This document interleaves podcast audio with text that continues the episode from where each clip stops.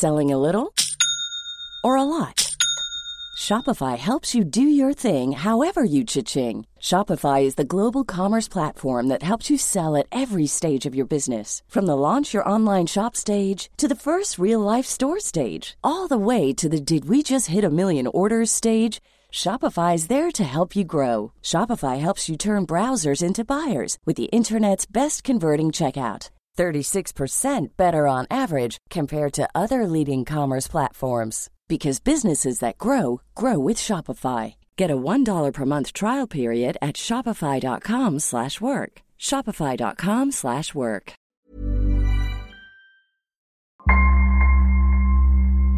Bonjour, je suis Claudia Prolongeau et vous écoutez Crime Story, le podcast fait divers du Parisien.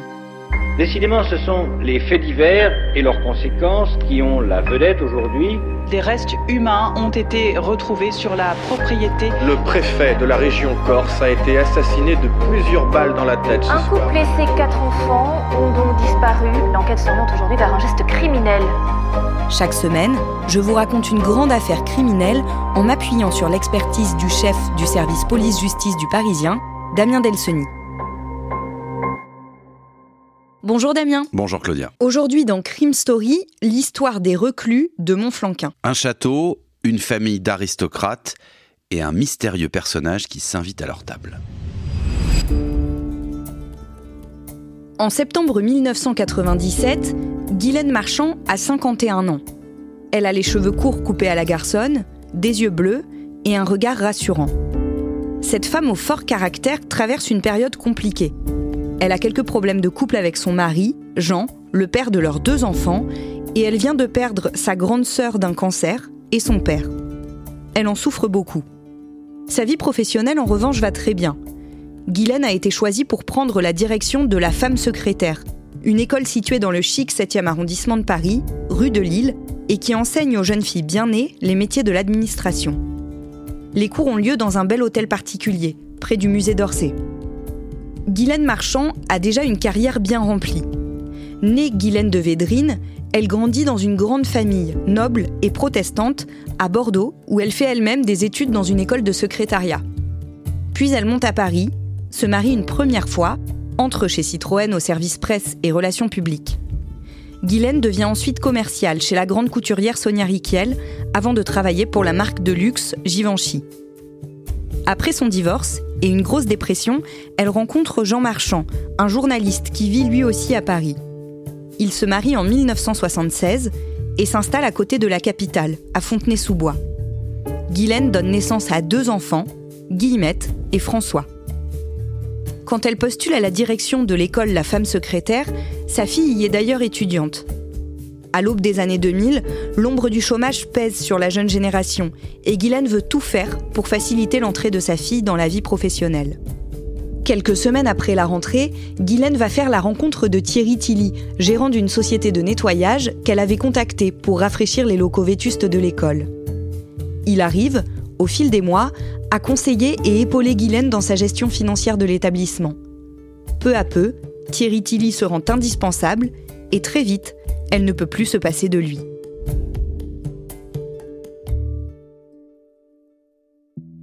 Damien, est-ce que vous pouvez nous décrire ce Thierry Tilly?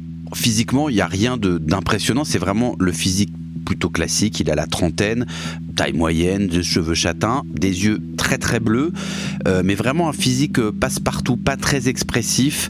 C'est un garçon relativement calme, avec une voix qui est un petit peu haut perché, toujours extrêmement courtois, mais pas quelqu'un de très charismatique. D'ailleurs, euh, Guylaine raconte que la première fois qu'elle l'a vu, elle l'a pas du tout trouvé impressionnant, mais qu'elle a gardé simplement en mémoire euh, la fermeté de sa poignée de main. Il finit par s'investir dans l'école au point de donner son opinion sur le programme pédagogique. Oui, alors il s'arrête pas du tout au nettoyage des locaux ou à la remise à neuf des locaux. Il a des idées euh, sur l'école, sur comment doit être euh, prodiguer l'enseignement. Il va donner beaucoup de conseils à Guylaine et elle va très vite euh, lui faire une confiance totale, presque aveugle. Par exemple, sur proposition de Thierry Tilly, elle va changer le nom de l'école. Alors c'est vrai que la femme secrétaire, ça fait un peu suranné, ça fait un peu après-guerre, euh, et lui va lui conseiller d'appeler ça l'Institut de formation supérieure d'assistante de direction. C'est peut-être un peu plus pompeux, mais c'est plus moderne, et c'est lui aussi qui va euh, mettre en place des passerelles pour ouvrir la formation à des étudiants étrangers et donc internationaux. Donc il va vraiment participer à donner une nouvelle image plus moderne, plus tournée vers l'extérieur de l'école, plus dynamique et beaucoup moins poussiéreuse. Guylaine est absolument conquise par cet homme, mais son mari, Jean, se méfie un peu. Guylaine, elle décide de lui présenter Thierry Tilly. Ça fait à peu près un an qu'il est arrivé euh, dans l'école et dans la vie euh, de Guylaine. Jean, il en a entendu déjà pas mal parler, mais bon, il n'a pas un très bon a priori. Alors cette rencontre entre Jean Marchand et Thierry Tilly, elle se déroule euh, chez des amis euh, à Bordeaux. Euh, c'est une soirée euh, dégustation de vin, ce qui n'est pas tellement étonnant dans la région bordelaise. Jean se dit qu'il faut quand même qu'il fasse un effort parce qu'il sent que sa femme Guylaine est, très proche de ce Thierry, qu'elle l'aime beaucoup. Alors comme en plus à ce moment-là, le couple entre Jean et Guylaine, il marche pas très très bien, il y a un petit peu d'eau dans le gaz. Bon, il fait des efforts, Jean, pour essayer de, de faire presque ami-ami avec ce Thierry Tilly, qui va donc lui raconter un peu son parcours pendant cette soirée. Il va lui dire, bah voilà, je travaille dans l'intelligence euh, pour finir par lui dire qu'il est en fait agent secret. Alors déjà que Jean il est moyennement emballé par le personnage euh, au départ, là il va se dire bon euh, là c'est beaucoup trop, ce type c'est un mythomane complet, un affabulateur. Il dira quelques années plus tard que dès ce jour-là il a fermé les écoutilles, c'est-à-dire que il ne veut plus écouter Thierry Tilly qu'il prend assez rapidement pour un menteur. Guylaine, en revanche, elle reste très proche et de plus en plus de Thierry Tilly. Ah oui, alors elle a l'opposé total de son mari. Elle fait de plus en plus confiance à Thierry Tilly au point qu'elle va, euh, elle l'a présenté à son mari et là elle va le présenter à tout le reste de sa famille. Alors pour rappel, hein, la famille Védrine, c'est une grande famille bordelaise, assez riche. C'est un nom qui est connu, qui, claque un peu, avec pas mal de propriétés immobilières dans le sud-ouest, notamment dans le Lot-et-Garonne. Euh, et donc en intronisant quelque part euh, Thierry Tilly au Védrine, elle va, sans le savoir encore, faire entrer le loup dans la bergerie. Guylaine a deux frères, Philippe, le plus vieux, et Charles-Henri, le petit dernier.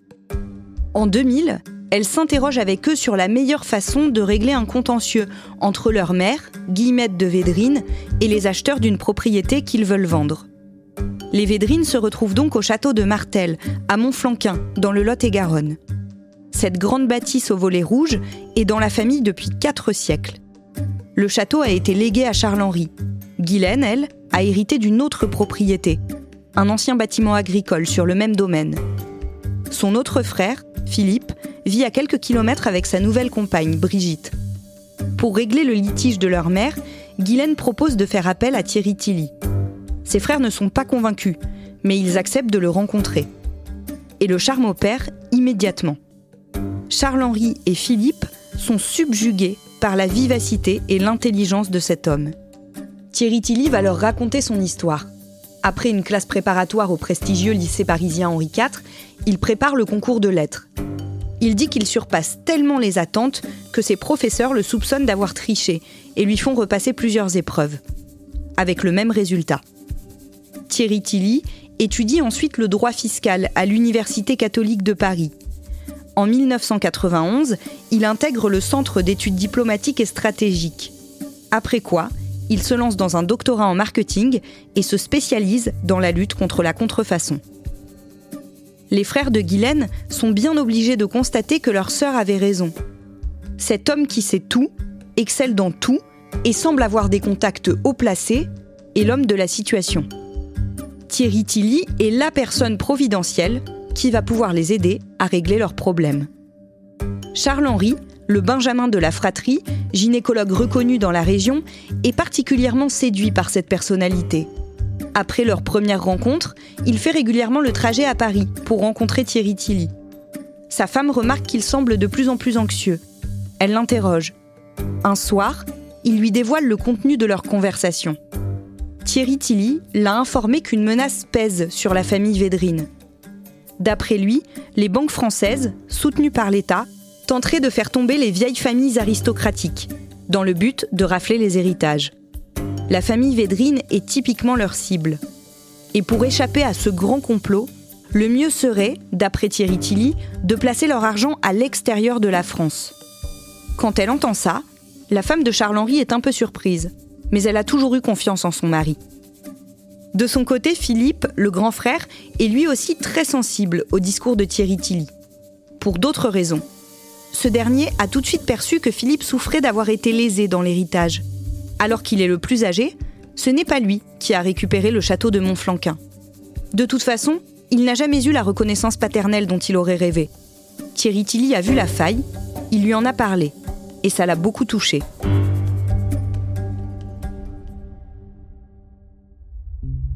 Damien, peu à peu, Thierry Tilly coupe les membres de la famille Védrine de toutes leurs relations. On a compris, il leur a fait peur avec cette histoire de, de captation d'héritage, et maintenant il va leur dire qu'il faut en fait se méfier de tout le monde, du monde extérieur, de tous ceux qui ne sont pas avec eux. Euh, parallèlement, il y a des choses un petit peu étranges, des événements particuliers qui vont se produire. Le cabinet de Charles-Henri va partir en fumée, va brûler dans un incendie.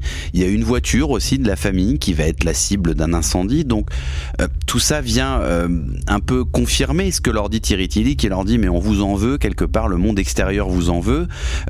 donc ils sont finalement convaincus par ce que vient de leur dire Thierry Tilly, par ce danger qui plane sur eux. Thierry Tilly dit à Guylaine que tout le monde, notamment dans l'école où elle travaille, lui veut du mal. Oui, voilà, il continue son entreprise un peu de destruction de tout ce qui est autour. Et donc, il va dire à, à, Guylaine bah, qu'il faut licencier carrément toute l'équipe enseignante de l'école. Mais l'équipe enseignante, elle commence aussi à se poser des questions par rapport au comportement de, de Guylaine. Euh, mais lui, il gère tout et surtout, il la coach quelque part en lui disant exactement euh, qu'est-ce qu'il faut dire, qu'est-ce qu'il faut faire. Ça devient vraiment son, son bras droit, mais même plus que ça. Euh, et il fait en sorte qu'elle soit non seulement dépendante de lui et de ses conseils, euh, mais surtout aussi euh, séparée et éloignée des gens qui pourraient avoir également une influence sur elle. En 2001, quatre ans après leur rencontre, Thierry Tilly fait à Guylaine une annonce terrible. Il lui dit Jean, votre mari vous trompe depuis plusieurs mois. Euh, il ajoute même qu'il est sur le point de partir avec sa maîtresse pour s'installer aux États-Unis. Alors, à l'appui de son propos, Thierry Tilly dit qu'il a fait suivre Jean, qu'il a des preuves, des photos, euh, mais qu'il préfère ne pas lui montrer pour la protéger. Euh, alors évidemment, elle, elle va complètement s'effondrer face à cette nouvelle. Et c'est le premier trait d'une fracture entre Jean, le mari de Guylaine, et le reste de la famille Védrine. Le samedi 1er septembre 2001, Jean et Guylaine Marchand marient leur fille Guillemette à un pianiste doué. La famille, tout sourire, pose pour les photographes sur le perron du château familial. La grand-mère, qui s'appelle elle aussi Guillemette, 89 ans, est là, entourée de ses trois enfants, Philippe, Guylaine et Charles-Henri. Mais en coulisses, l'ambiance est beaucoup moins idyllique. Guylaine, qui a appris que son mari l'a trompée, doit aussi gérer la banqueroute de son école parisienne. Les factures s'accumulent, les élèves abandonnent leur formation, l'équipe pédagogique est réduite à peau de chagrin. Trompée, seule aux commandes d'une institution qui a perdu de sa superbe, Guylaine est déboussolée. Pendant que son mari et ses enfants prolongent leurs vacances dans la propriété du Lot-et-Garonne, elle remonte à Fontenay-sous-Bois. C'est ce moment que Thierry Tilly choisit pour lui envoyer ses instructions. Il veut qu'elle se confronte à son mari Jean et qu'elle le sorte de sa vie. Guylaine décide de s'exécuter. Elle reprend la route de Montflanquin. Sur place, elle peut compter sur l'aide de ses deux frères. Quand ils débarquent tous les trois dans la maison familiale, le vendredi 7 septembre 2001, Jean ne les reconnaît pas. Une dispute éclate il tient tête aux Védrines, jusqu'à ce que les frères s'en prennent à lui physiquement. Il fait alors ses bagages. Guylaine, Charles-Henri et Philippe le déposent à la gare. Et tout ce qui lui reste de ses 25 dernières années tient dans une valise. Il a perdu le lien avec sa femme, ses enfants, et il ne comprend pas comment. De retour à Fontenay, dans l'appartement familial, Jean découvre que presque toutes les affaires de Guylaine ont disparu sauf un sac à main, dans lequel il trouve, imprimé, un mail de Thierry Tilly. Jean n'en revient pas. Il y a là, noir sur blanc, toutes les instructions qui visent à le couper de sa famille. Mais il comprend un peu mieux. Pour lui, Guylaine est sous emprise, et les autres aussi. Jean tente d'établir un nouveau contact. impossible. Impossible car les Védrines se sont tous rassemblés au château de Montflanquin et ils se coupent du monde. Dans la propriété familiale, il y a donc la grand-mère Guillemette, euh, Guylaine, ses deux frères, leurs conjointes. Il y a aussi cinq des petits-enfants de la famille, dont la fille aînée de Guylaine qui s'est mariée seulement quelques jours auparavant et qui quitte déjà son mari pour se réfugier avec les autres. Onze membres d'une même famille qui ont décidé de vivre en quasi-autarcie, presque coupés du monde, et ça va durer près de dix ans. À présent, cette affaire qui suscite beaucoup d'interrogations en Lot-et-Garonne, les reclus volontaires de Montflanquin. Onze membres d'une même famille vivent retranchés dans une maison. Ils ont coupé subitement les liens avec leurs euh, proches. Vous venez d'écouter le premier épisode de Crime Story consacré à l'affaire des reclus de Montflanquin. Suite et fin de ce podcast dans le deuxième épisode, déjà disponible sur toutes les plateformes d'écoute et sur leparisien.fr. Crime Story est le podcast fait divers du Parisien.